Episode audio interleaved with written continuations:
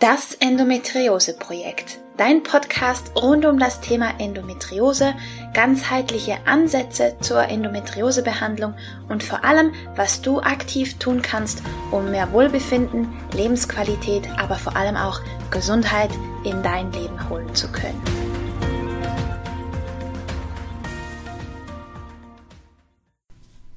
Hallo und herzlich willkommen zu einer weiteren Folge von Das Endometriose Projekt.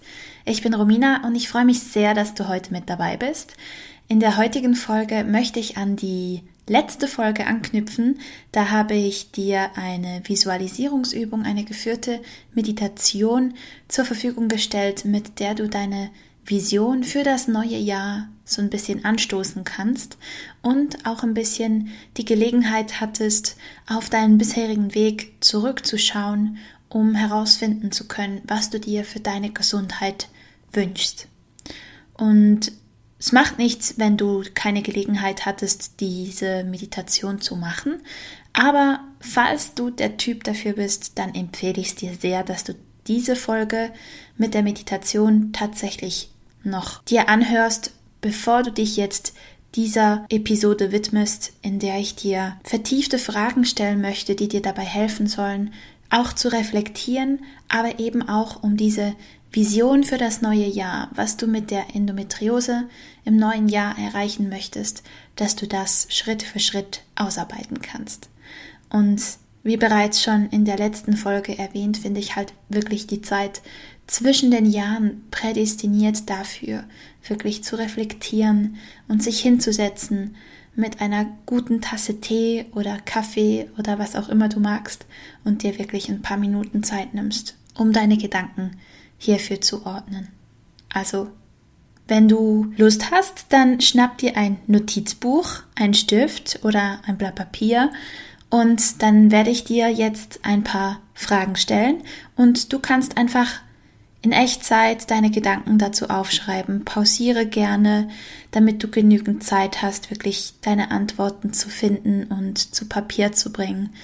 Und hoffentlich hilft dir das, wirklich deine Vision fürs neue Jahr auszuarbeiten und eine schöne Intention setzen zu können für das neue Jahr. Also, lass uns direkt loslegen. Was war deine größte Herausforderung in diesem Jahr im Zusammenhang mit deiner Endometriose? Meine größte Herausforderung war wohl tatsächlich auf meine Pausen zu achten, mir genügend Raum zu geben, genügend Ich-Zeit einzufordern, denn gerade das erste halbe Jahr war extrem stressig und belastend für mich und da war es Gold wert, dass ich wirklich auf mich geschaut habe und mich nicht habe abbringen lassen von eben von meiner Ich-Zeit und dass ich mir genügend Pausen genommen habe. Denn ich habe einfach realisiert, in diesem Jahr auch und vor allem auch in den letzten Jahren, dass wenn ich das nicht tue, dass dann tatsächlich die Endometriose um die Ecke kommt und sagt, hallo, ich bin auch noch da, besonders wenn du nicht auf dich acht gibst und ich glaube, das war tatsächlich die größte Herausforderung in diesem Jahr für mich mit der Endometriose, an diesen Tools festzuhalten. Ja, wirklich, das, das Stressniveau war auf einem absoluten Rekordhoch, könnte man fast sagen, im ersten halben Jahr. Und das hat mir wahnsinnig gut getan, daran festzuhalten. Nächste Frage. Was hast du aus diesen Herausforderungen gelernt und was nimmst du daraus ins neue Jahr mit? Also ich für mich nehme definitiv mit, dass ich an meinem Fahrplan festhalte, dass ich mir genügend Pausen gönne und Zeit für mich und dass ich die wirklich als heilig deklariere, damit es mir weiterhin so gut geht. Was ist mit dir? Was nimmst du mit ins neue Jahr? Was lief gut? Was hat sich verbessert in Bezug auf deine Endometriose? Kannst du diese Erfolge im neuen Jahr noch weiter ausbauen? Und wenn ja, wie? Was für mich definitiv gut gelaufen ist in diesem Jahr ist, ich habe mich noch mehr mit meinem Zyklus beschäftigt, viel dazu gelernt und ich möchte dieses Wissen weiter ausbauen und für mich nutzen, um einfach mehr Energie zu haben, um produktiver sein zu können, aber auch um meine Fruchtbarkeit zu erhöhen, falls mein Mann und ich in naher bis mittlerer Zukunft uns entscheiden, eine Familie gründen zu wollen. Da will ich einfach den Grundbaustein dazu legen, beziehungsweise die, ja, die Voraussetzungen so ideal wie möglich gestalten. Und daran werde ich definitiv weiter arbeiten. Wie möchtest du dich im neuen Jahr fühlen? Wie würdest du dich fühlen, wenn du dein bestes, strahlendstes Ich wärst? Konzentrier dich aufs Positive und beschreibe es so genau wie möglich. Also für mich ist der Fall klar, ich möchte vor Energie nur so strotzen.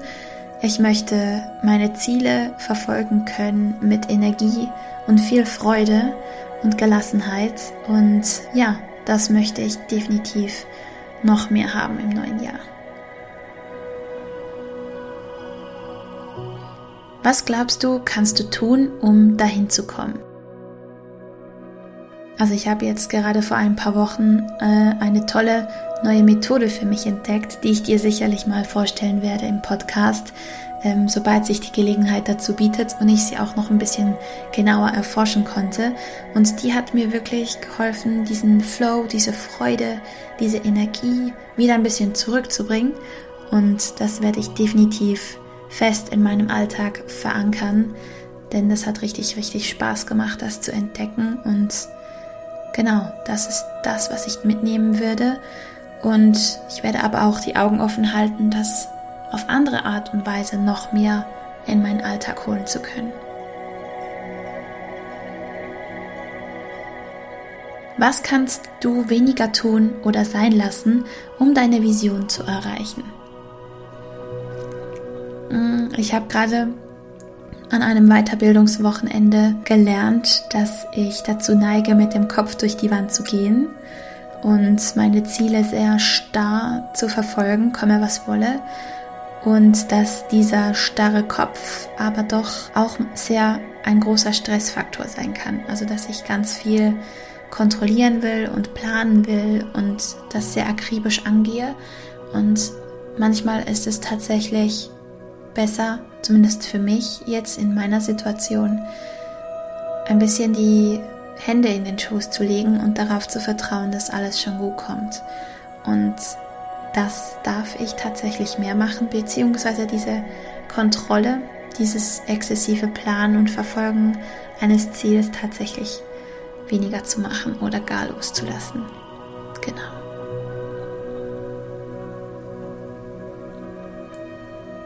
Wofür bist du dankbar in Bezug auf deine Gesundheit und deine Endometriose? Denn Dankbarkeit ist wirklich etwas unfassbar Wirkungsvolles, denn wenn unser Kopf dankbar ist, können wir gleichzeitig nicht in einer negativen Emotion herumschwelgen. Also wir sind nicht in der Angst drin, wir sind nicht in den Sorgen drin, wir sind nicht in der Zukunft und wir sind nicht in der Vergangenheit, sondern in hier und jetzt. Und das macht Dankbarkeit so, so mächtig. Und ja, deswegen überleg dir gerne, wofür du dankbar bist für deine Gesundheit und für deine Endometriose.